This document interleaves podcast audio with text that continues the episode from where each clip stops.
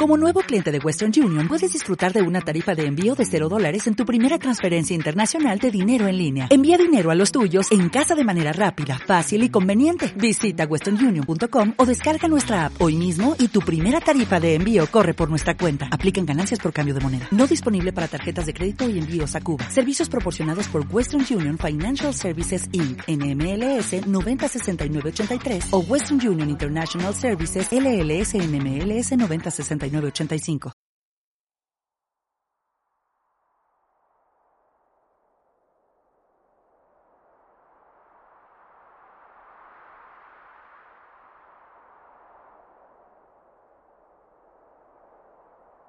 Entre columnas, dirige la respetable logia simbólica Nikola Tesla,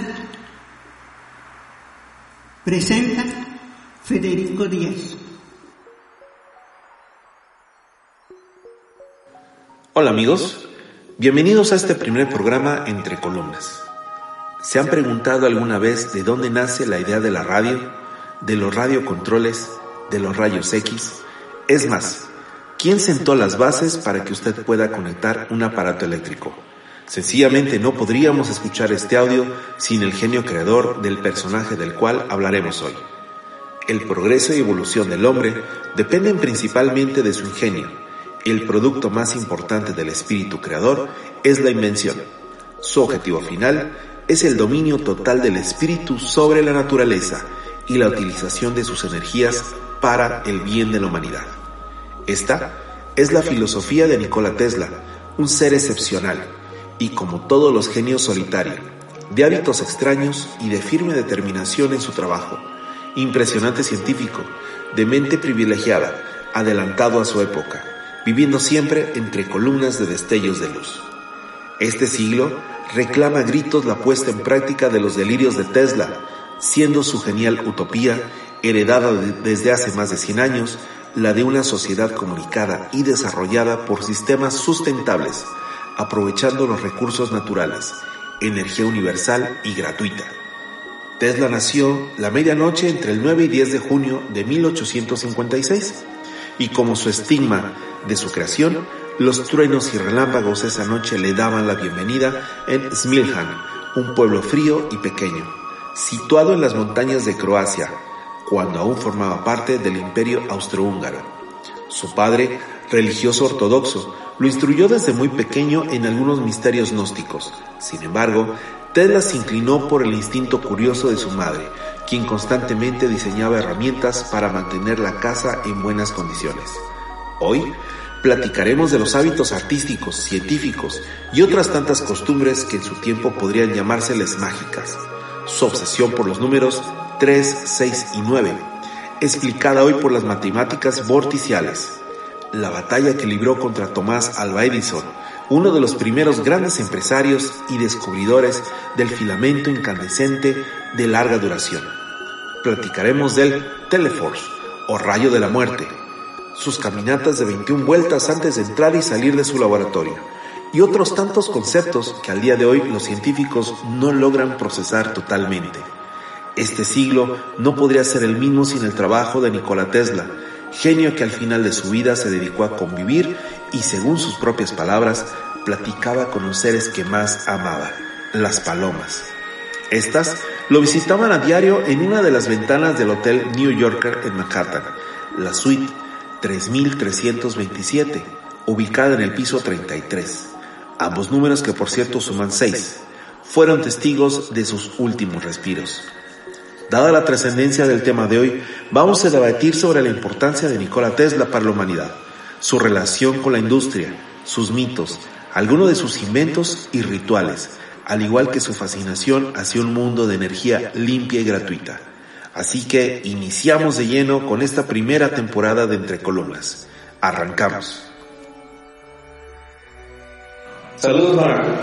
Buenas tardes, ¿cómo estás? Muy buenas tardes, ¿cómo están todos? Bien, bien, gracias. Gracias, bien. Aldo, ¿qué tal? ¿Todo bien? Aquí. ¿Cómo, cómo va tu día? Bien, a gusto, tranquilo. Disfrutando todavía del clima que es fresco.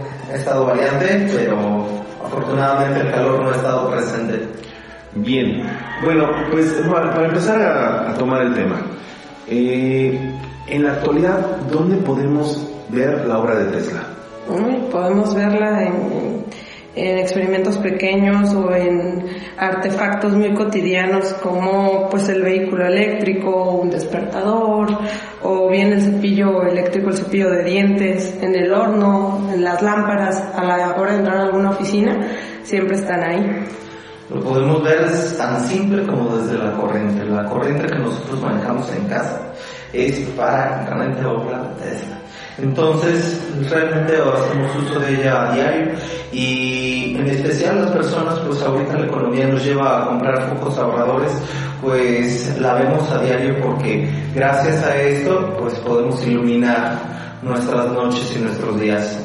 Bueno, por lo general se pensaba que, que la corriente eléctrica era cuestión de, de otro personaje, ¿no? Principalmente la, lo que sería el foco, la bombilla eléctrica, se consideraba que había sido Edison y es al que tantas veces se le ha atribuido ese, ese renombre. ¿Y, por, ¿Y, por, qué no se le ha dado crédito a Tesla sobre esto? Pues porque hay una gran diferencia de egos y complicidad del momento cuando ellos dos estuvieron surgiendo y tuvieron sus mutuos inventos. Eh, pues digamos que los inventos trascendentes fueron los de Tesla, los de Edison fueron los más comercializables. Hemos platicado ya en otras ocasiones aparte que Nikola Tesla había desarrollado 700 patentes, sin embargo Edison tiene más de mil patentes, ¿no? Y una compañía grande que le está respaldando. Sí, realmente el renombre que ha tenido Edison y ha estado respaldado por una compañía este, en su momento, pues altamente redituable, pues es lo que le ha dado una mayor validez, ya que pues la ideología de Tesla en algún momento se trató de opacar tanto por el gobierno como pues ahora sí por la economía que estos mismos presentaban. Entonces básicamente pues se ha nombrado más a eso que a Tesla. Además no puede ser visionario y brillante a la vez porque cuando la economía está por medio siempre va a beneficiar a aquel que genere mayores recursos para el sistema. Claro, muy bien. Bueno, vamos a empezar este, las bases. Su infancia. Platíqueme, ¿cómo fue la infancia? Cuando él era pequeño, eh, pues sí, siempre estuvo interesado, creativo por parte de su familia. Él viene de, de una familia eh, serbia, papás serbios, pero nace en Croacia, en un pueblito que se llamaba Smirhan. Y pues bien, ahí él empezó a hacer sus pequeños experimentos como niño inquieto, natural de la época. Y pues Sí, a pesar de que fue el visionario, el genio, el innovador, el excéntrico, conocido mundialmente, pues de niño era inquieto, era creativo, pero también era eh, muy indisciplinado y rebelde. Se ha considerado que nació el 10 de julio de 1856 y de padre sacerdote ortodoxo y su mamá ama de casa. Eh, cuestiones interesantes porque su mamá principalmente pues desarrollaba aparatos, lo que lo llevó a la creatividad, aparatos que servían de orden casero simplemente para facilitar su vida cotidiana. Entonces esa creatividad pues ya la tenía de manera, de un tanto de manera genética. También su memoria, ¿verdad? Sí, la memoria, la memoria era impresionante también de parte de la mamá porque aprendía varios, este, varios versos que en su momento eh, dato curioso, ni siquiera sabía leer. Entonces era favorecida por ese, esas características, aportando también a, la genética de Tesla. Él en su primaria estudió eh, lo que era matemáticas, aritmética y religión.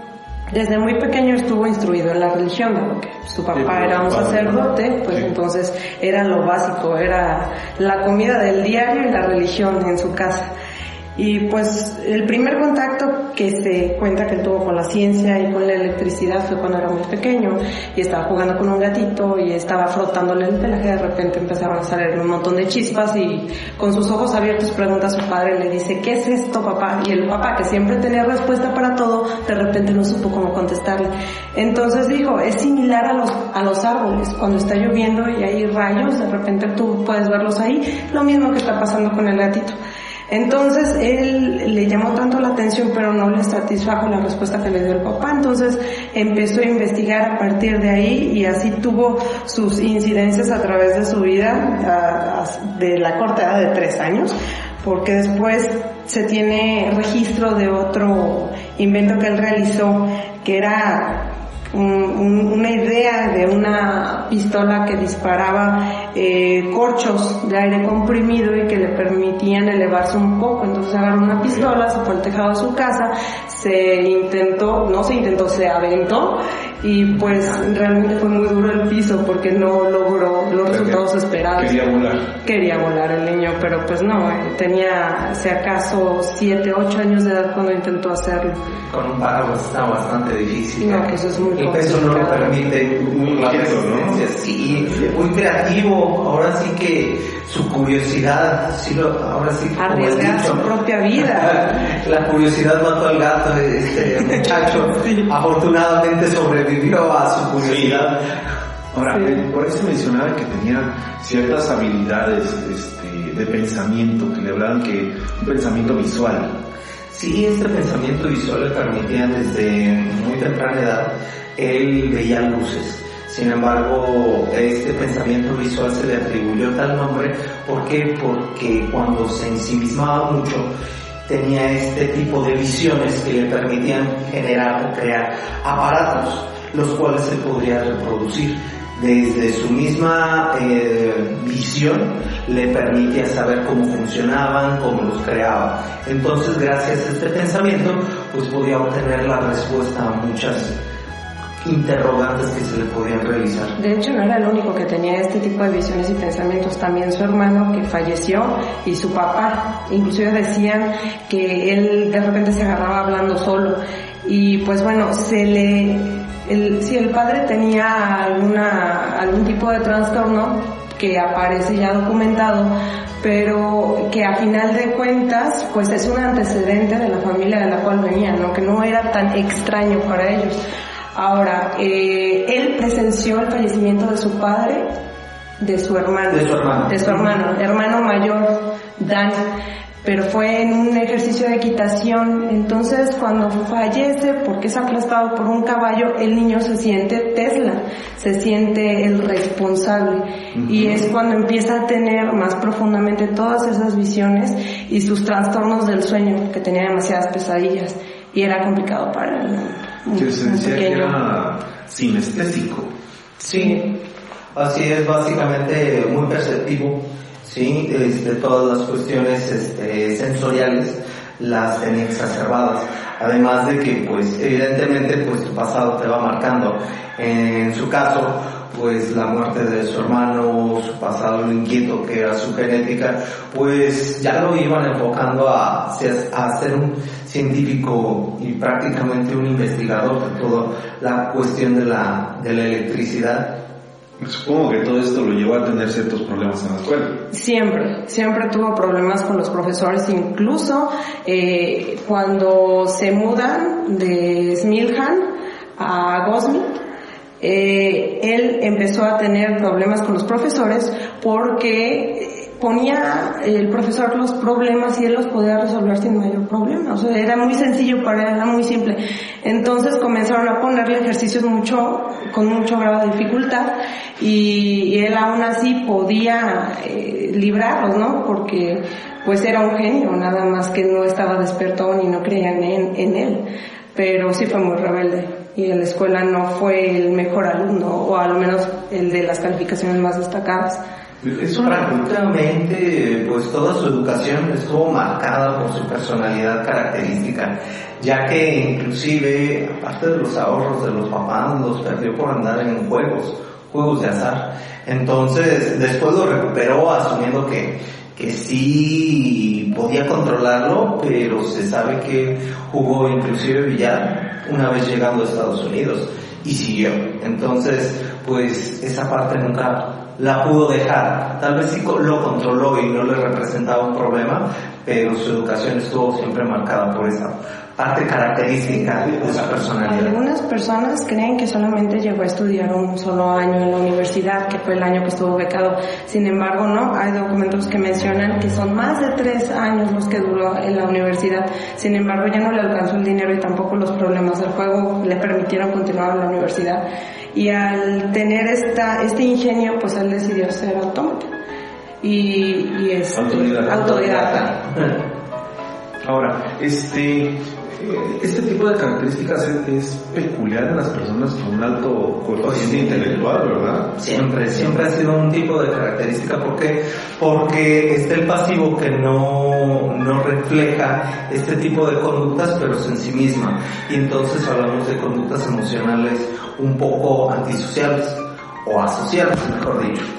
Eh, sin embargo sin embargo también eh, están los curiosos que les encanta estar debatiendo, estar generando cierto rebeldía o confrontación a la autoridad, porque pues muchas veces por su interés de seguir aprendiendo más, pero sí está, Sí, es ¿sabes- muy característico. ¿Sabes cuál es el problema? Es que hay muchos chicos al día de hoy que consideran que con el hecho de decir no voy a terminar la universidad o no voy a terminar mis estudios significa que van a ser brillantes, pero definitivamente no. O sea, hay una justificación que avala a esas personas que han trascendido a través de la historia por hacer inventos y por llevar una educación bien, pero responsable, basada en, en fundamentos que ahora sí a través del tiempo les respaldan, ¿no?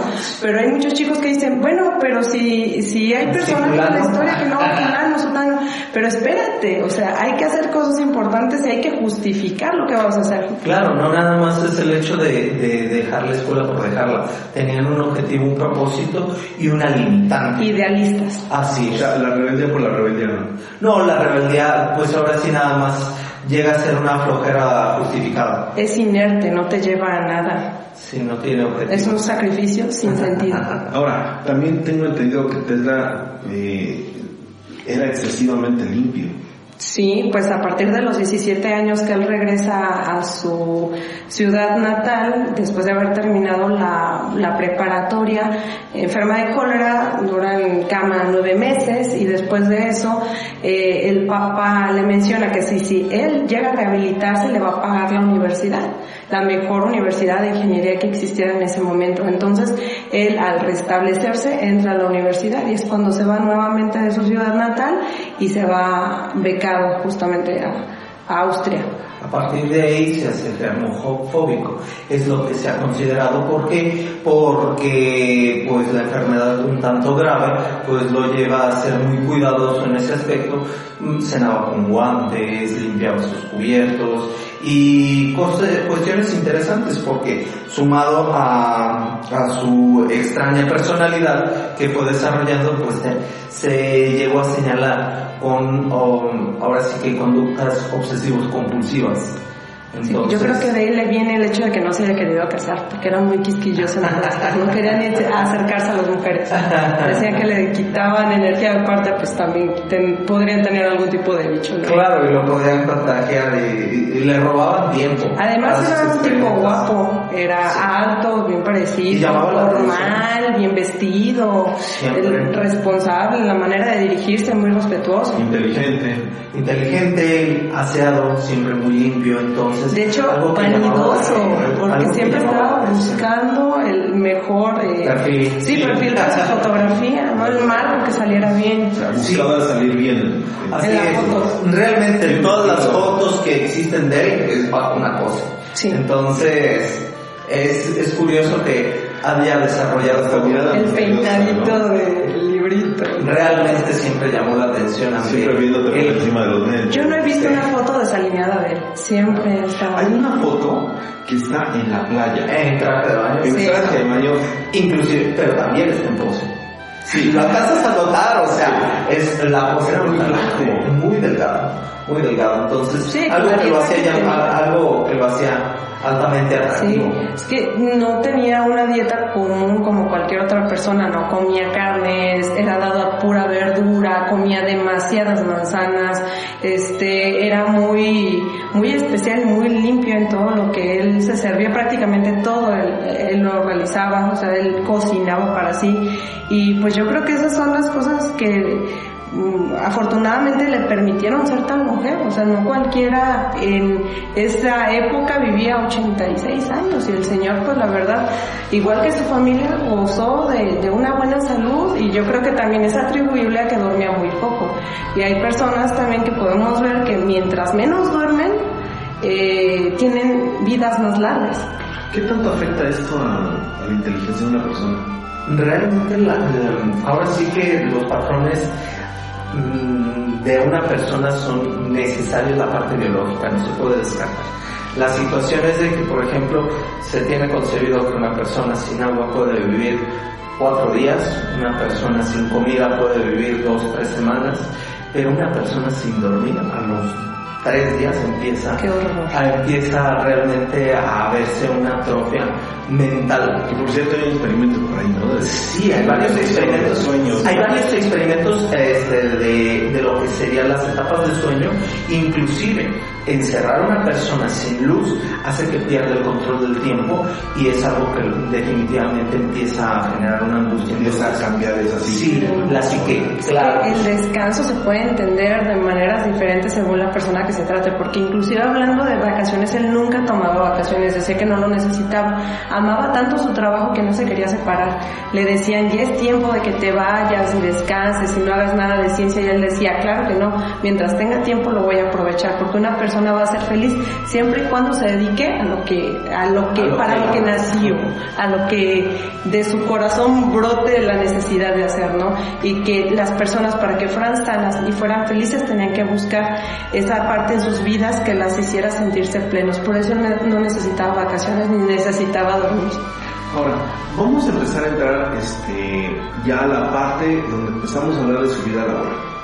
Sin embargo, yo les pediría un favor procuramos ir yendo poco a poco, de forma cronológica, porque eh, él empieza su vida laboral en Europa, pero luego se le enlaza muy rápido a Estados Unidos, y luego hay una serie de situaciones que empiezan a pasar que pueden ser inclusive un poco confusas. Y la primera pregunta que yo les haría, ¿cómo fue el primer acercamiento? Ya no hablemos que lo conozca, pero el primer acercamiento con Edison. Pues ese fue primeramente Después de que sale en Austria, yo tengo, el, sí, yo tengo el registro de que fue en Budapest. Cuando sale de Austria, de la Universidad de Gas, se va a Budapest. Y de, de Budapest encuentra una filial, eh, este, pues sí, es, es una filial, pero húngara, ahí y, era de Edison. Y a partir de ahí, nada más, sí, yo tengo ese registro. Dura ahí un tiempo y después hay un amigo de él que fue ex trabajador también de Edison que le da una carta de recomendación para que se vaya a Nueva York a trabajar con Edison. Pero por allá hay un sesgo donde trabaja directamente en París como ingeniero este, en Continental Edison Company. Entonces, exactamente en, 1882, teniendo 26 años, que es para mí el primer contacto que tiene cercano a, Edison que aunque no era directo, sí ya, ya, ya, había registros, sí, sí, sí, inclusive empieza a llamar la atención, ¿por qué? Porque lo empiezan a, el mismo Edison lo empieza a ver de una de otra forma. Probablemente primero fue a Austria, sale a la universidad, después se va a París y después se brinca a Budapest, porque de Budapest él se va directamente a Nueva York ya a trabajar a la compañía, ahora sí a la matriz de Edison, y hay eh, una persona que es muy importante aquí, que es Charles Batchelor, que es el que hace el enlace, porque es una carta muy amable y muy grata que permite tener eh, una apertura muy buena en la compañía eh, la famosa carta que le despierta a Edison. Sí, que dice que conocía a dos grandes hombres y uno de ellos era Edison y que el otro que conocía era el joven que tenía enfrente de él. Entonces, pues mejor recomendación no se podía haber tenido y gracias a eso fue de su séquito cercano de Edison y le permitió pues tener cierta holgura y facilidades, aunque no un muy buen salario, pero Sí, definitivamente, ya teniendo 28 años, estar trabajando con una persona que se sabe que el mismo Tesla eh, admiraba, pues era bastante confortable dentro de tus proyectos personales, imagino yo, ya que pues ese desarrollo que tenía tanto en la electricidad como dentro de los motores, pues le permitía una holgura en su trabajo y pues placer directamente a lo que estaba elaborando. Y ahí empiezan los dos monstruos científicos, porque realmente Edison ya tenía un renombre, tenía una compañía, tenía un respaldo, tenía un grupo de personas ya laborando con él y no de meses, ya tenía años. Ya llega eh, eh, eh Tesla, un emporio hecho. Y pues bueno, de las de los logros de General Electric, ahí que hizo Edison, fue el fonógrafo, la cámara de cine, toda la cinematografía tiene que agradecerle a Edison. ese es un punto importante, porque cuando hablamos de Tomás Alva Edison, eh, a veces se toma como una persona, un individuo que estaba en su laboratorio trabajando, pero en realidad ese no era Tomás Alva Edison. No, era toda una compañía. Era una empresa. Él, fungía más como lo que hoy conocemos como los CEOs o un director general, este, donde él gestionaba talentos. es lo que podemos ver al día de hoy que son las grandes empresas que se hacen a llegar a los mejores talentos para hacer creer y hacerle renombre a la compañía, para poder hacer ese esa economía soportada en las personas que tienen el talento y nada más se dedican a organizar. Y, muchos de sus descubrimientos los registraba su nombre. Sí, es que era el nombre que precisamente tenía la compañía, por lo tanto, pues quedaba este, en sí mismo el nombre y las patentes. Además tenía alumnos muy renombrados. Hay uno que en un momento llegaste a mencionar. Sí, este, lo que sería Ford. Henry Ford. Henry Ford. Exactamente, estuvo como sus alumnos eh, directamente de Edison, estaba dentro del equipo. Entonces, situación por la que también en algún momento sale el nombre de Edison y no tanto de Tesla. De Tesla no se tiene conocidos alumnos que hayan seguido sus obras o algo así no se tienen registrados. ya, vamos a entrar ahorita más adelante a los temas de todas sus invenciones, pero um, más aterrizando más esto. Eh, cuando llega eh, Tesla a General Electric, no fue así de gratis, realmente lo pusieron a prueba porque le empezó a picar este, el ego a Edison. pues sí, más que nada recaemos. Tesla tenía una admiración por Edison y era muy bueno en lo que hacía. Inclusive en una, tuvo una gran labor que la compañía de Edison había instalado generadores en un barco al momento que se descomponen, pues el primero que se compromete en sacar ese proyecto y en repararlos. De hecho, quien levantó la mano, ¿no? Sí, es el, que, el que se presta para realizar el proyecto. Inclusive dura toda la noche para poderlo, para poderlo solucionar y es la primera vez que Edison le reconoce a Tesla porque precisamente estaba en esas en esa búsqueda de evaluar qué tanto potencial tenía el mismo Tesla. Y su talento, la verdad, no tuvo un buen nicho porque hizo un esfuerzo y no le fue recompensado. Seguía ganando muy poco y él buscaba tener un aumento que al final de cuentas no obtuvo. También buscaba una remuneración por haber resuelto ese programa, ese problema y tampoco lo obtuvo. Entonces, pues no, no tuvo el mejor trato y es por eso que decide ya no trabajar con él. De hecho, estuvieron juntos nada más como un año y medio. Pues realmente esto, sí, pero este, esta situación pues viene causándola por diferentes factores. Factor número uno, no tenía la misma visión Edison y Tesla. Siguiente factor, este, Tesla traía el propósito firme de construir su propia empresa para desarrollar su campo de investigación. Por lo tanto, en el momento que Edison le, le presenta una oportunidad en que él puede capitalizarse, mm, pues se habla, se mitifica acerca de directamente una situación curiosa donde este, Edison se le acerca le dice que si él puede Mm, puede crear o ahora sí que reconstruir sus generadores dando una mayor eficiencia, pues entonces este le iba a dar 50 mil dólares. A lo que pues después de meses de investigación pues lo consigue Tesla.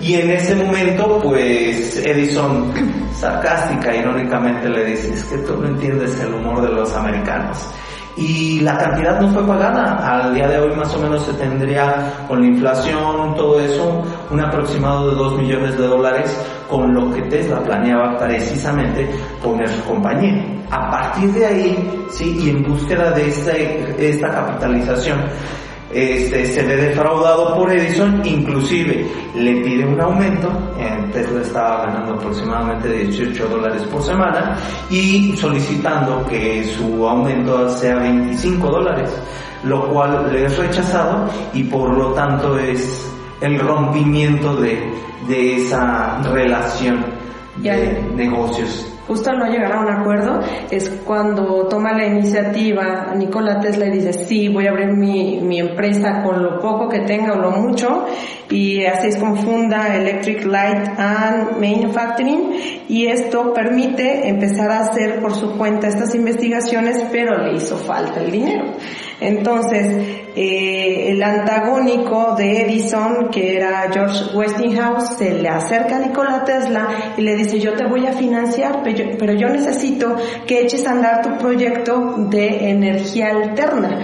Es así como hacen el proyecto de la central hidroeléctrica y permite hacer eh, o llevar energía eléctrica desde las cataratas del Niágara hasta Búfalo. Y es lo que se le conoce como la guerra de las corrientes. Prácticamente ese es el inicio de la guerra de las corrientes, porque la guerra de las corrientes es pues lo que ahorita le llamaríamos una licitación para conseguir el proyecto, sí, que iba ahora sí que a administrar el gobierno, nada más que la intención era saber cuál era, cuál remuneraba más. A final de cuentas, eh, la guerra de las corrientes es la demostración de los beneficios, los pros y los contras de la energía, de la energía eléctrica corriente alterna contra corriente directa. Entonces, básicamente, de ahí comienzan a ver cuáles son los beneficios y eh, cuáles son en qué les conviene. Realmente construir una planta eléctrica era muy costoso. Tesla gana esta... Y novedoso, ¿no? No se había hecho antes. Pues no, no, realmente pues apenas están con todas las investigaciones. Antes de ellos, pues realmente las calles se alumbraban, o sea, con candiles de queroseno. Entonces, realmente a partir de ellos hay una central eléctrica, nada más que el problema era que la corriente directa no podía viajar largas distancias. Entonces, en esa investigación se mete directamente Tesla y es cuando va demostrando, ¿sí? que la corriente alterna es mejor para poderse trasladar Así es de que con una central de eh, con una central eléctrica podría este, alumbrar a toda una ciudad. Y lo hizo con éxito porque a final de cuentas al día de hoy todavía se encuentra en funcionamiento esa planta. Ahora, eso le permitió a Tesla tener recursos suficientes porque vendió esa patente que le dio para comer durante mucho tiempo. Aparte, gracias a este recurso, él pudo poner su laboratorio. Y duró en funcionamiento, sí, un año el laboratorio, pero eh, le ayudó para sentar las bases de su torre, su famosa torre. De la famosa torre, que ya vamos a entrar, entrar en tema. Ahora, esta, esta guerra de las corrientes llevó también a que buscara de alguna manera Edison desprestigiar a Tesla. Sí, en alguna, volvemos a la misma situación, era un empuje y entonces está toda una compañía contra un solo hombre. Y entonces, en esta búsqueda de, para, para demostrar que Tesla no tenía razón, pues se sacaron a la luz dos, tres cosas, entre las que se pueden destacar el hecho de que referían que le electrocutaba elefantes.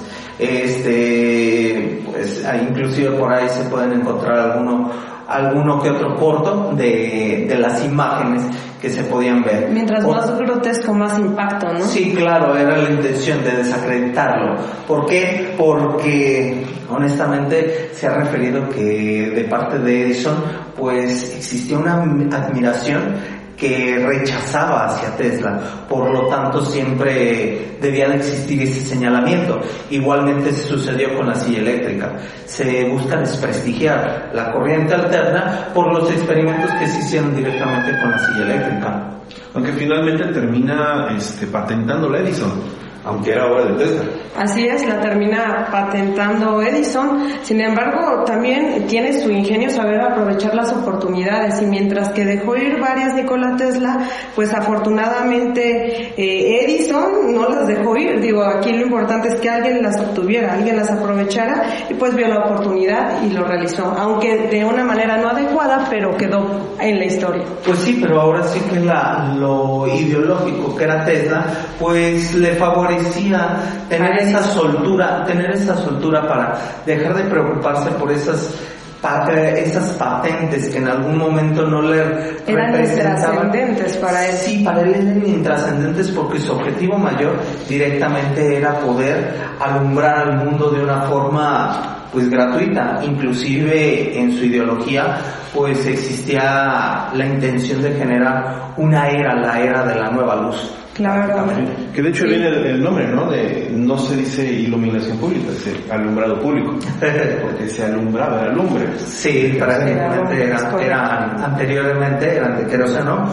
Este, y entonces sale el nombre de alumbrado público. Se llenaban esas lámparas, en la noche pasaba un, prácticamente un policía las iba prendiendo, porque era prácticamente la seguridad. Conceptualmente en la actualidad este, erróneo, ¿no? Erróneo, sí, porque ya no se sigue utilizando ya no, ya no debería de ser alumbrado público, pero pues... Es iluminado público. Iluminado público.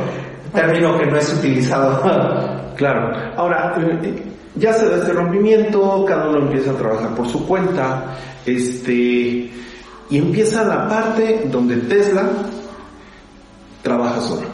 O por lo menos ya no bajo una tutela o ya no un seguimiento de alguien que le estuviera pidiendo cosas. ¿Qué empieza a desarrollar Tesla?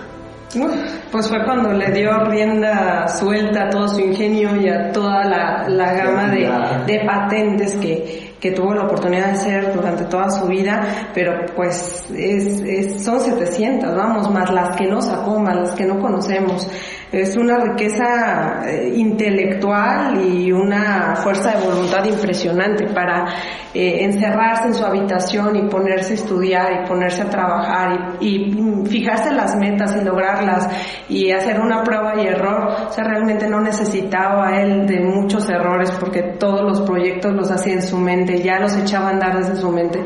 Pues sí, tenemos muestras de desde la luz eh, ultravioleta, de el Teleforce, los rayos X. ¿Cómo fue esa historia de luz ultravioleta?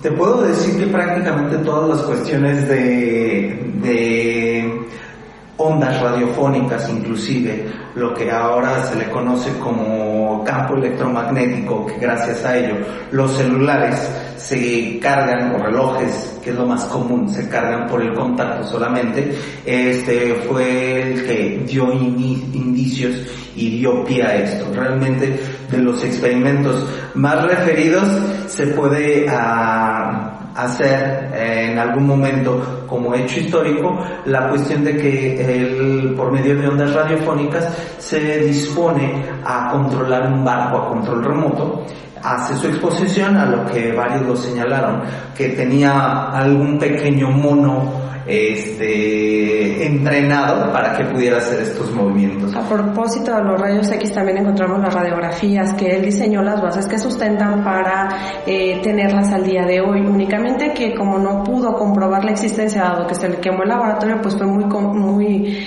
este controversial esta situación porque no se la atribuyeron. ¿Quemó el laboratorio experimentando con los rayos X? O? Eh, eh, bueno, estaba haciendo algún experimento en esos momentos, algo falló y empezó empezó a, quemarse el laboratorio. Afortunadamente pudieron rescatar muchas cosas, otras tantas ya no, pero dentro de esas se encuentran dos o tres patentes que son muy importantes para él, que ya no las pudo eh, atribuir como suyas. Entonces, eh, los otros investigadores que estaban eh, lateralmente investigando los mismos temas que Tesla lo aprovechan y pueden adjudicárselas. Entonces, pues para él no era importante que otro tuviera las patentes en ese momento, porque él buscaba un bien común superior, a él no le interesaba lo pequeño, quería algo grande y su gran éxito para él era desarrollar eh, que la energía eléctrica para todos de una manera gratuita. Y mientras él no cumpliera con ese objetivo, pues realmente no estaba culminada su obra, que era la obra de su vida. A ver, Nora, pregunta directa, platícanos, la radio de Marconi, Sí, pues la radio de Marconi es otro de los experimentos que se puede considerar como pequeño, porque a pesar de que tuvo 17 patentes de Nikola Tesla, eh, Marconi pues sí las supo aprovechar en el sentido de que pudo unificarlos y tener la radio eh, pues lista y poderla registrar y poder tener esa patente. Eh, Nikola Tesla pues después es reconocido por el mismo Marconi, por la misma academia que otorga estos premios, sin embargo Nikola Tesla no le interesa y lo rechaza. Sin embargo, si es reconocido y en vida él puede atestiguar que, que le reconocen ese mérito a él. Ok, Aldo, platícanos, la lámpara de neón. La lámpara de, de, neón. La lámpara de neón tiene sus inicios directamente con la, uh, la lámpara o el foco este, fosforescente más que el incandescente.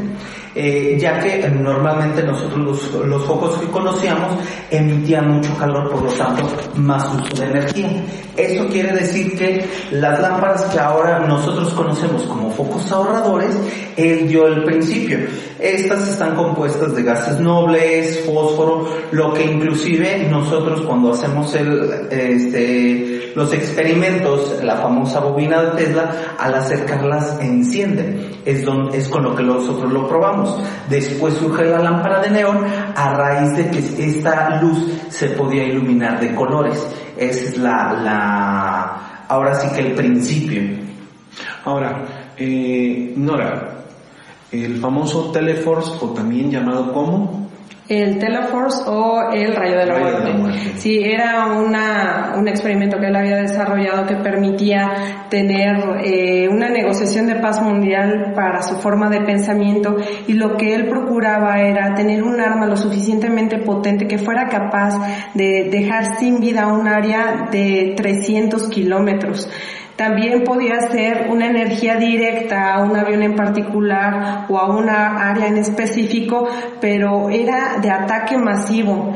Y esto pues obviamente hay naciones que no les pareció, hay otras que dijeron que podía ser una excelente arma. Lo que él buscaba era dotar a las naciones en un costo muy bajo de esta herramienta para que ninguna fuera capaz de utilizarla. Ok, este, ahora Aldo, la bobina de Tesla, que tiene que ver algo con este famoso rayo, ¿no?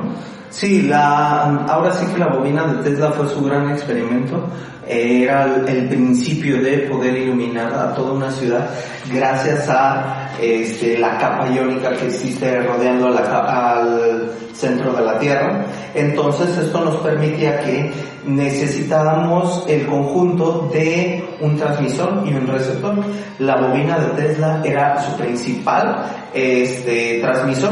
Se esperaba que eh, las ideas de Tesla referían que había dos formas de poder bajar la luz. Una gracias a, un receptor, ¿sí? tomarla de lo que sería el receptor aire y entonces poder asumirla o poder este, utilizarla desde la Tierra. Otra de las ideas era que habían receptores como pequeñas antenas, como los celulares existen grandes antenas, y las que existen en lo particular, que gracias a ellas podían hacer uso de la energía eléctrica. Básicamente la bobina, el objetivo directo era poder hacer que la luz fuera inalámbrica y la transmisión de ellas. Ahorita existen muchos experimentos, inclusive hay lámparas que nosotros tenemos en casa, las cuales con una pequeña torrecita existe, están encapsuladas en una, en una, en una esfera, generalmente de vidrio, actualmente ya se han podido hacer de, plástico, a lo cual al tocarla, inclusive los rayos se proyectan hacia las capas exterior y si acercas un foco ahorrador, lo que sería el, este, eh, puede iluminarse básicamente. Entonces, esa era la idea, que nosotros pudiéramos hacer uso de esa energía inalámbricamente. Entonces, La situación es de que pues no era en ningún momento conveniente y se hablan de teorías conspirativas ¿por qué? porque a final de cuentas no podían medir qué tanto utilizaban la corriente, qué tanto aprovechaban esta energía y, por lo tanto y por lo tanto no sabían cuánto cobrar. Entonces las compañías pues no les no les convenía invertir en un proyecto el cual no les iba a estar remunerando de forma constante. Ese es prácticamente, pues gracias a esto se le conoce a Tesla ampliamente. Es el principio de, sí, hacerla. Y ¿sabes qué? Puedo referir que no solo es la bobina, es la idea de poder hacer la energía, sí, aprovechable de una forma inalámbrica. Inclusive por ahí yo llegué a escuchar a unas personas que hacía referencia a las movidas de Tesla con el templo de Salomón. Ah, sí. Ah, sí. Con parte de las torres. Sí, Este, que se podía que se podía recibir esa energía que existe Es un tema completo de un programa que el cuadrado es este una, una pila con positivos, Sí, negativos. justo como lo tenía el Templo de Salomón en esos Sí, momentos. sí, sí. el- La verdad es de que existen este, experimentos donde se puede generar en el- energía eléctrica simplemente por la cuestión química. Entonces, si a esta química le favorece todavía este tipo de receptores, pues cuanto y más. Por eso se. Somos el energía. agua, el agua, Somos el energía. de las columnas. Sí, eh, es, Un que, montón de cosas, pero es que bueno. es el conductor. Es, Es un tema amplio. A ver, que, que algún día me gustaría tocar. Sería muy interesante. Desde todos los aspectos. A ver, Nora, telegrafía sin cables. Bueno, es que vamos a lo mismo, son los mismos experimentos. Estamos hablando que ese fue el abuelito del Wi-Fi, de los teléfonos móviles, de los drones, de los aviones comerciales. O sea, este fue la base con la cual se diseñó todos estos sistemas que al día de hoy conocemos. Él eh, utilizó prácticamente el conocimiento para hacer una torre que permitiera tener esas o dotarnos de esas facilidades para podernos comunicar y poder enviar la energía a lugares totalmente lejanos, a otro lado del mundo, para poder tener esta comodidad que podemos usar el día de hoy. Que claro, el único punto que nos hizo falta fue la energía eléctrica gratuita. Ok, a ver, eh, otro tema.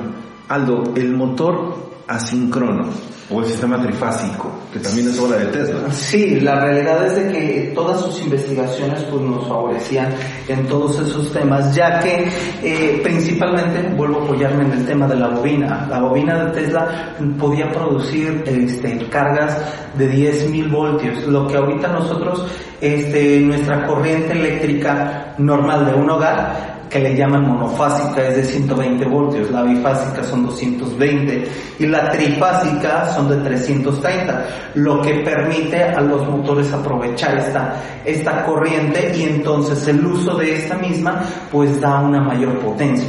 Entonces pues ahora sí que Tesla estaba totalmente capacitado para poder hacer uso y conducción de este tipo de corrientes principalmente para poder utilizarlas y entonces darles una función y generar directamente experimentos que en su momento los pudiesen aprovechar. Ahora, hace un momento Nora nos hablaba sobre la famosa, eh, eh, digamos, construcción que hicieron, donde era una eh, termodinámica Colorado. en Colorado, etc. Ah, la, la planta termodinámica era la de las cataratas. Las cataratas, y. La, la de Colorado fue precisamente la bobina, su primer, ahora sí que su primer torre, donde él estuvo experimentando. Sí, una que sacan fotografías muy Sí, particulares, muchísimas, ¿no? Sí, muchísimas. Sí, Hay fotografías que dicen que son montadas pues porque se veía dentro de una jaula viendo los, los rayos. Así es, directamente. Entonces, Pero voy a Ya se nos cayó por ahí algo, pero voy a este punto. La turbina de Tesla. La turbina, la turbina a final de cuentas era poder aprovechar, como su gran obra lo decía, poder hacer idealista todas estas situaciones y entonces nos permitía, gracias a lo que serían generadores este, poder transformar lo que sería la energía natural en lo que sería la este, energía eléctrica.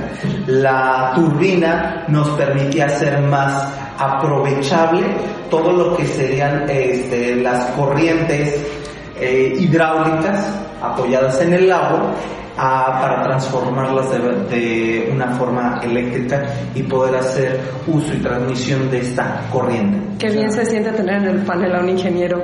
Hay cosas que no ah. entiendo, pero estoy segura de que sabe. Es, parte, es parte del, perfil, ¿no? si no eres ingeniero. ok, eh, o sea, al final de cuentas, eh, Tesla tuvo mucho que ver con, con esta energía renovable, que al final de cuentas era su su sueño. Su sueño, sí, definitivamente hacer una, ahora sí que le llaman este, corrientes ecológicas. ¿Por qué? Porque es aprovechar todo lo que, lo que nos da la naturaleza, lo que sería el aire, lo que sería la luz solar, lo que sería este, la energía hidráulica. Inclusive se, se han hecho estudios actualmente eh, mezclando lo que serían las teorías de Tesla y de Edison, pudiendo hacer uso de la energía atómica. Entonces eso nos permite este, generar estas plantas que hay menor contaminación. Realmente anteriormente lo que serían las energías salían de forma fósiles apoyándose en lo que sería petróleo y carbono para generar la combustión y esta misma combustión era lo que hacía que se produjera la, energía.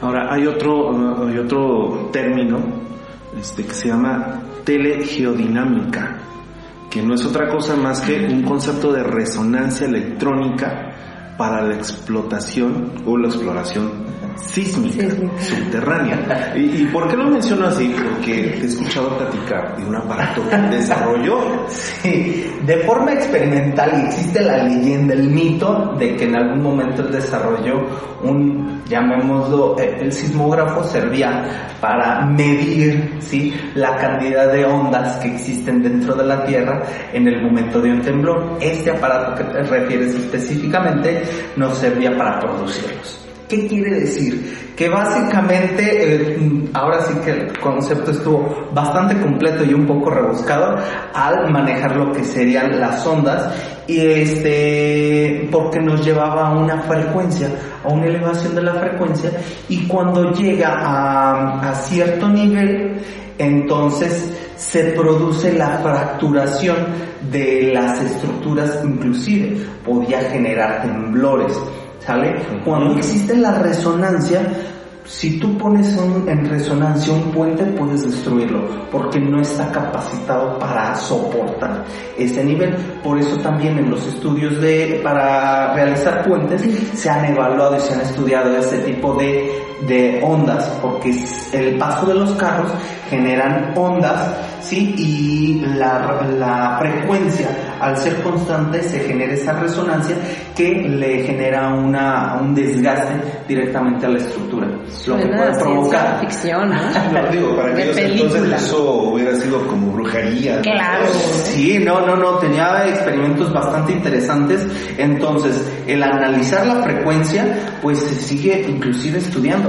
No se sabe cómo, este, de forma pública, no se sabe de forma pública cómo este, directamente eh, lo logró poder hacer llevar este tipo de resonancia a la Tierra.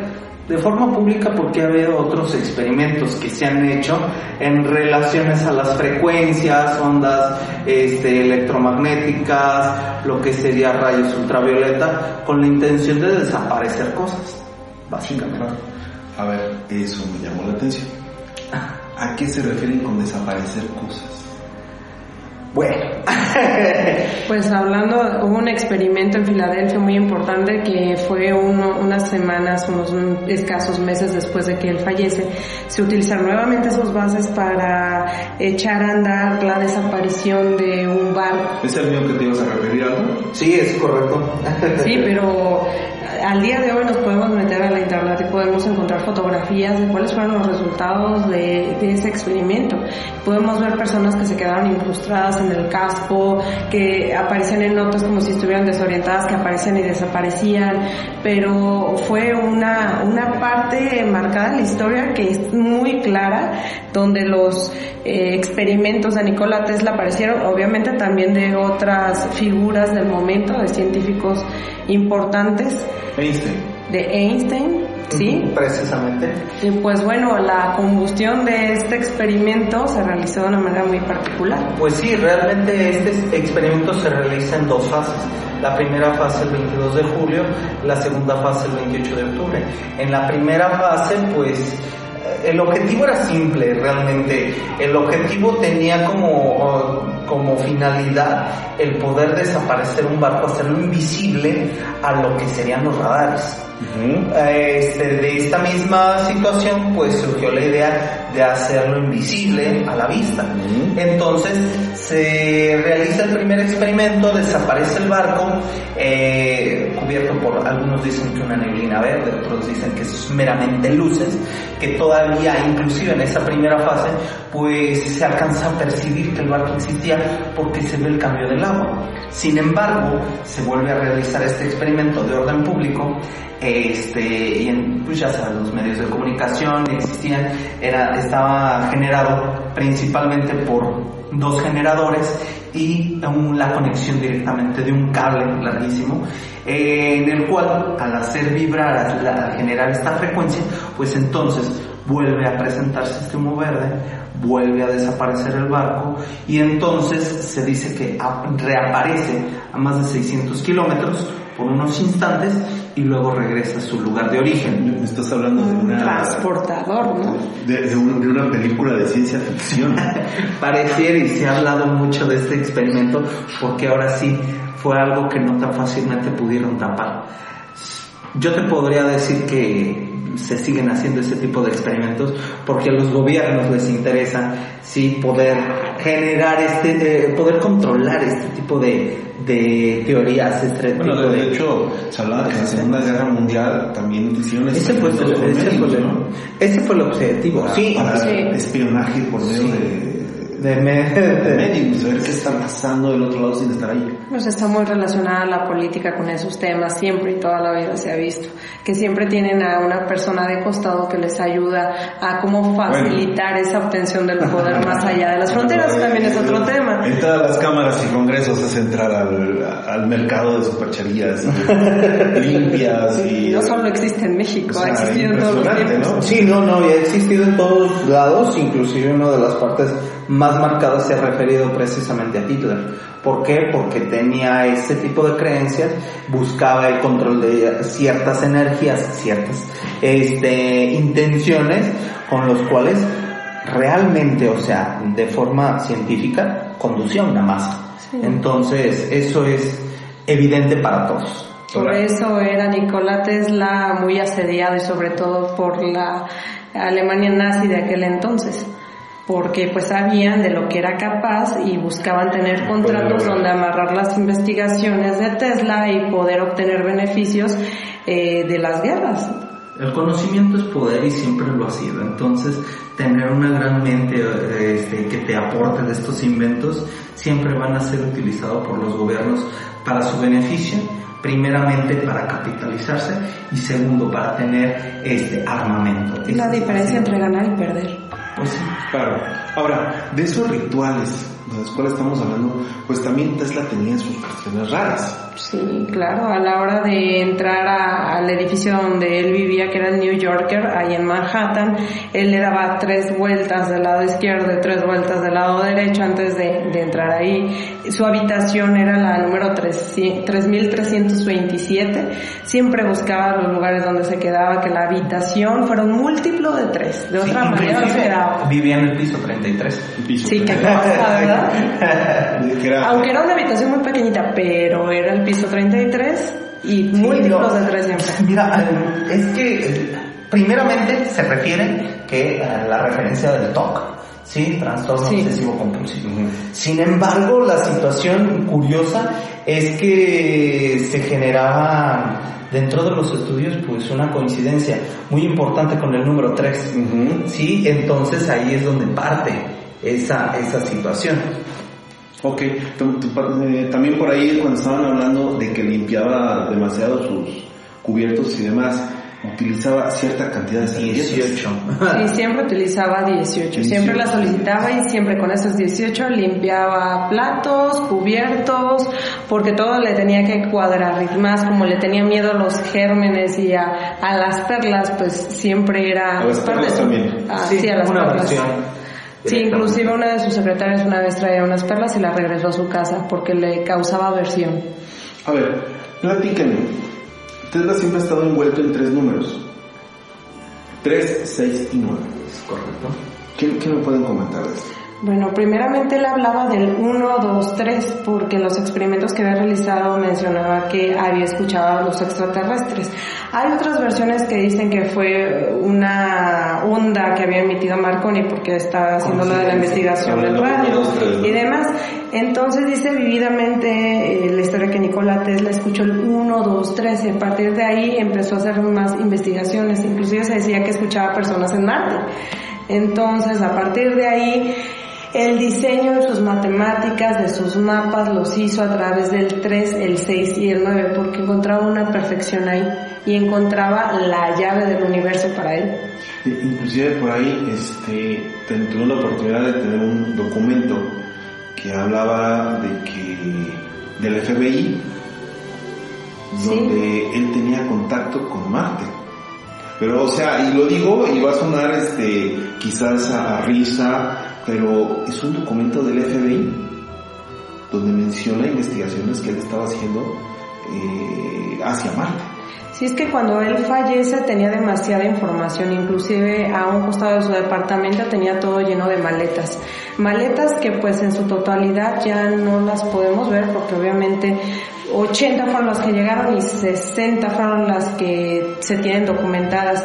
Eh, se dice que cuando fallece primero llega a Estados Unidos y después a Alemania a sacar la información que existía ahí. Y todo es parte del mito de lo que sucede después de que él eh, fallece. Sin embargo, sí hay un, un, inventario que se realiza donde está el tío de Donald Trump firmando hasta el final, donde menciona que había, eh, pues sí, experimentos que inclusive ni siquiera ellos los entendían, que tenía prototipos y los destruyeron, se deshicieron de ellos por la amenaza que podían llegar a ser para el gobierno de Estados Unidos. Yo creo que no los destruyeron. Pues Nada más con la referencia. Ojalá sea así, ¿verdad? Porque es la manera de que no siga preguntando el periodismo, ni otros científicos, ni siga, siga preguntando simplemente la nación, ¿no? Aquí se quedó, lo guardamos, no lo desechamos, pero lo aprovechamos a nuestro favor. En el momento que sea requerido, es mejor que opere a nuestro favor que sea a nuestra contra. Sí, definitivamente. Ahora, esto de los 1319 se hace referencia también a las matemáticas vorticiales. A ver, platíquenme un poquito. ¿Qué es esto? Pues de las matemáticas vorticiales son, como el nombre lo dice, vórtices, y estamos hablando de geometría. Cuando hablamos de las figuras básicas que, que constituye esta materia, estamos hablando de la contabilización de los ángulos y esto permite que haya una sincronía entre estos ángulos, su suma con la, con la naturaleza. Es una forma de eh, es el, lenguaje natural de las cosas y de la naturaleza, sí. La energía eh, alterna que él, que él este, propugnaba estaba ahí. Eh, todas las investigaciones que realizaba se encontraban ahí. La corriente gratuita es la clave en las matemáticas vorticiales y en los mapas que él diseñó, donde eran sincronismos dentro de las figuras geométricas. Pero eso se encuentra desde muchísimos años antes de que él falleciera, sin embargo, poder entender los temas de frecuencia, de energía y de vibración siempre han sido eh, complejos para otros científicos. Es por eso que marca un precedente, pero no da las respuestas, marca los mapas para seguir. Ahora, sí, nada más se tiene el conocimiento de su existencia. ¿Dónde pasó sus últimos días, Tesla? Pues los pasó directamente en un hotel y este, inclusive se ha referido que él por su idealismo los pasó en la pobreza se tiene concebido de que pues fue realmente no fue así. Hay que ver que es pobre, ¿no? Porque si hablamos pobre en México es diferente hablar pobre en Estados Unidos en un hotel en Manhattan, en el New Yorker, cuando tienes dos pensiones, una de tu sobrino de Yugoslavia y aparte eh, un conjunto de fanáticos por Tesla que estaban dirigidos por un periodista y que le pasaban una lana. George eh, Westinghouse también le apoyaba en ese sentido. Realmente su estancia no le costaba ni un solo peso él seguía teniendo dinero suficiente para darse sus gustos, porque aparte vivía solo, era él y sus palomas, no había nada más. Sí, sus palomas fueron su adoración, siempre estuvo al cuidado y al pendiente de ellas, inclusive se habla de que él invirtió en las operaciones de una de ellas porque se había fracturado una ala y una pata, entonces siempre inclusive se refería de el amor que les llegaba a tener que se enamoró de una, una de ellas. Decía que era su pareja. Sí, prácticamente entonces le quitaba menos de energía que una mujer. Sí, pero al final de su vida dijo que se arrepentía porque lamentablemente por esa situación él había perdido muchas cosas importantes que pudo haber vivido. Entonces, pues realmente creo que al final de los tiempos alcanzó a ver otras cosas. Ahora, ¿de cuántas patentes estamos hablando que al final de su vida pues, pudo generar? Prácticamente más de 700 patentes pudo generar, nada más que, qué irónico que lo conozcamos precisamente por los, la bobina y lo que sería la corriente alterna. Ahora, este, ¿por qué no se habla de esto en las escuelas? Ay, pues porque justamente el tiempo favorecía a Edison porque era importante para la economía y la imagen del país que se olvidara en una esquina de la historia a Nikola Tesla, pero la tecnología le ha hecho justicia y ahora encontramos un sinnúmero de referencias al respecto del trabajo que realizó. Él mencionaba que el presente no era de él y no le importaba, lo entendía, pero el futuro sí le pertenecía. Inclusive se refieren puntos importantes por los que no se ha hablado directamente en, las escuelas de este. ¿Por qué de este gran personaje? Porque primeramente se, se ha referido que sí se trabajaba en su momento sobre varias de sus teorías. Sin embargo, pues ya no les convenía a los emporios eh, inclusive a los gobiernos, por lo tanto empiezan a desaparecerlo. Entonces, efectivamente, el futuro le ha hecho le ha dado ese renombre y ese reconocimiento que en su momento no se le dio, ya que este, pues tampoco tuvo alumnos que lo siguieran, no tuvo algún experimento que en su momento se le reconociera, se le aplaudiera y entonces este, visiblemente tuviera esa, ese renombre, ¿sí? En su momento. Entonces, las situaciones de que se le fue eh, ahora sí que desvalorando, ¿para qué? Para que honestamente no siguieran los, las investigaciones que él traía. Ser un idealista y tener este ese avance tecnológico que no le convenga al gobierno, pues eso ni ahora se permite. Honestamente se habla de que muchos de estos experimentos que favorecen la economía de las personas, la, lo que serían los generadores este, dentro de una casa, pues no los aprueba, el gobierno de ningún país, o al menos hablamos de las cuestiones de Occidente. Sin embargo, muchos países se beneficiaron de esto. Ah, y, ahí va mi pregunta. Nora hace un momento nos hacía referencia a que el número de maletas registradas en el hotel no fue el mismo que registró el FBI. No, eran 80 las que estaban y las maletas ahorita se encuentran en Belgrado en su museo. Son solamente 60 las que están ahí, pero bueno, dentro de lo malo eh, podemos rescatar que tuvo un reconocimiento en, Serbia y es lo importante. Inclusive el aeropuerto en Belgrado tiene su nombre, la calle principal también. Eh, para estar perdido en la historia no está tan perdido actualmente creo que después de los años ha, cobrado justicia su nombre y ya es reconocido como lo que fue. Sí, el científico loco y excéntrico, pero aún así el hombre brillante que decidió hacer las cosas diferentes. Sí, inclusive este, este mismo renombre este, a los 75 años se le reconoció por la, por la entrevista, por la revista Times, inclusive apareciendo como portada. Entonces, varios científicos este, le hicieron llegar cartas inclusive en su, en su momento de muerte se le hace un reconocimiento directamente al hotel mostrándose los seguidores.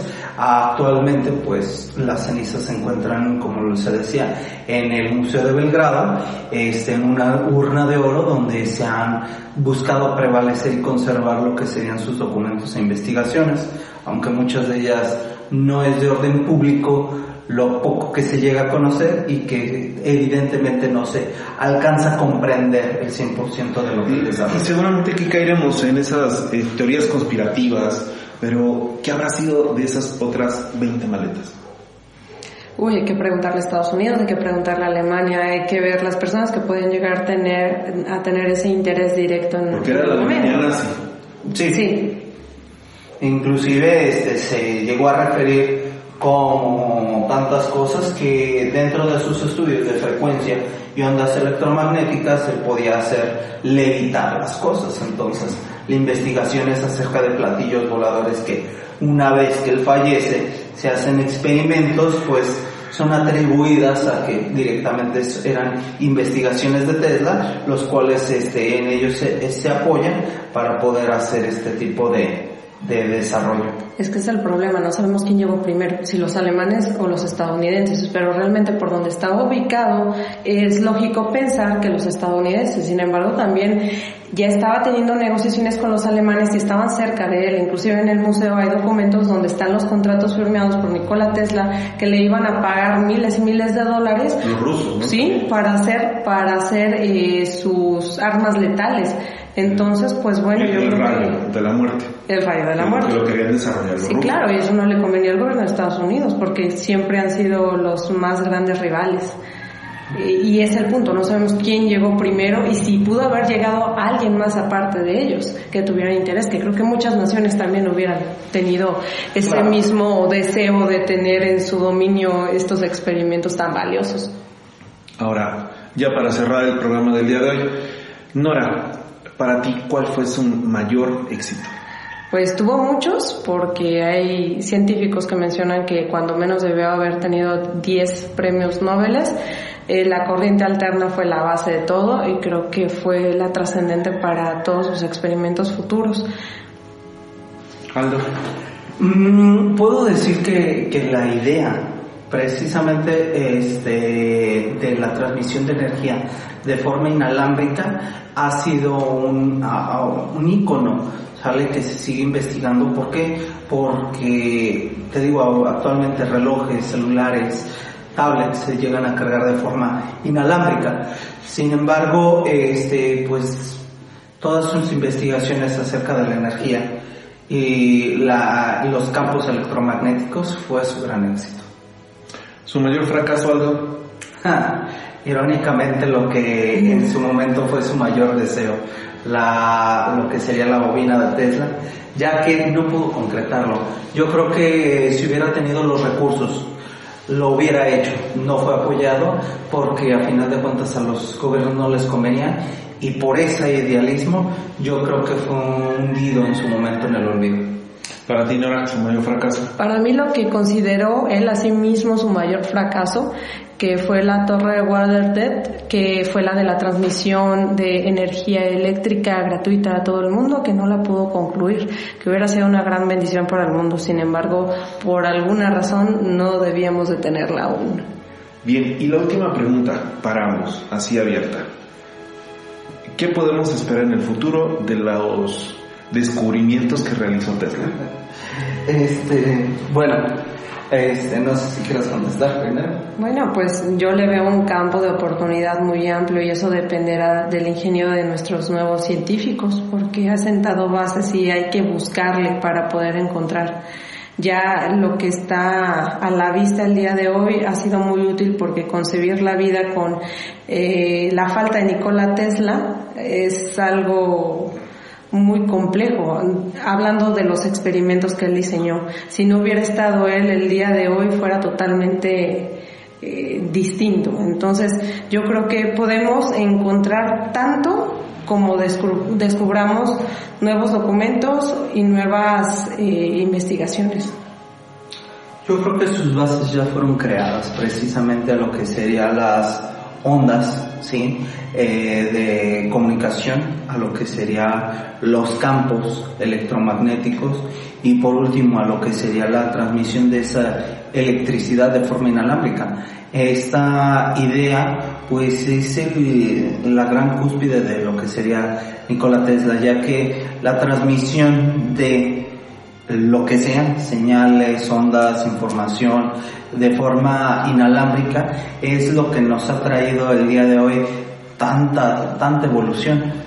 A, como lo refería, a cargar los teléfonos de forma inalámbrica, al wifi, a lo que sería la telecomunicación, los drones, el, lo que sería la, el desarrollo del GPS. Entonces, las bases ahí están, tanto para la computación, la comunicación, la robótica. Entonces, yo creo que no le podemos atribuir mm, todo el desarrollo que vamos a obtener a Tesla, porque definitivamente muchas de estas ideas en su momento no creían en ellas y por lo tanto no se hubiesen comprobado. Ahora que se comprueban, ahora que se desarrollan, pues definitivamente hay que reconocerle que él fue la base de todo esto. Sin embargo, pues ahora sí que, como él en su momento lo dijo, le pertenece el futuro. Muy bien, bueno, pues ya con esto nos despedimos. Muchas gracias Nora por acompañarnos al día de hoy, por los comentarios. Gracias, un placer estar acá con ustedes. Gracias, Aldo. No, no, no hay de qué, todo un placer poder compartir este momento y este conocimiento que se tenía. Y desde luego, gracias a ustedes que nos están escuchando en este nuestro primer podcast entre columnas. Estamos abiertos a sus comentarios en nuestras redes sociales, temas que les gustaría escuchar, sugerencias, etc. Nuevamente les agradezco por estar presentes y los esperamos próximamente entre columnas.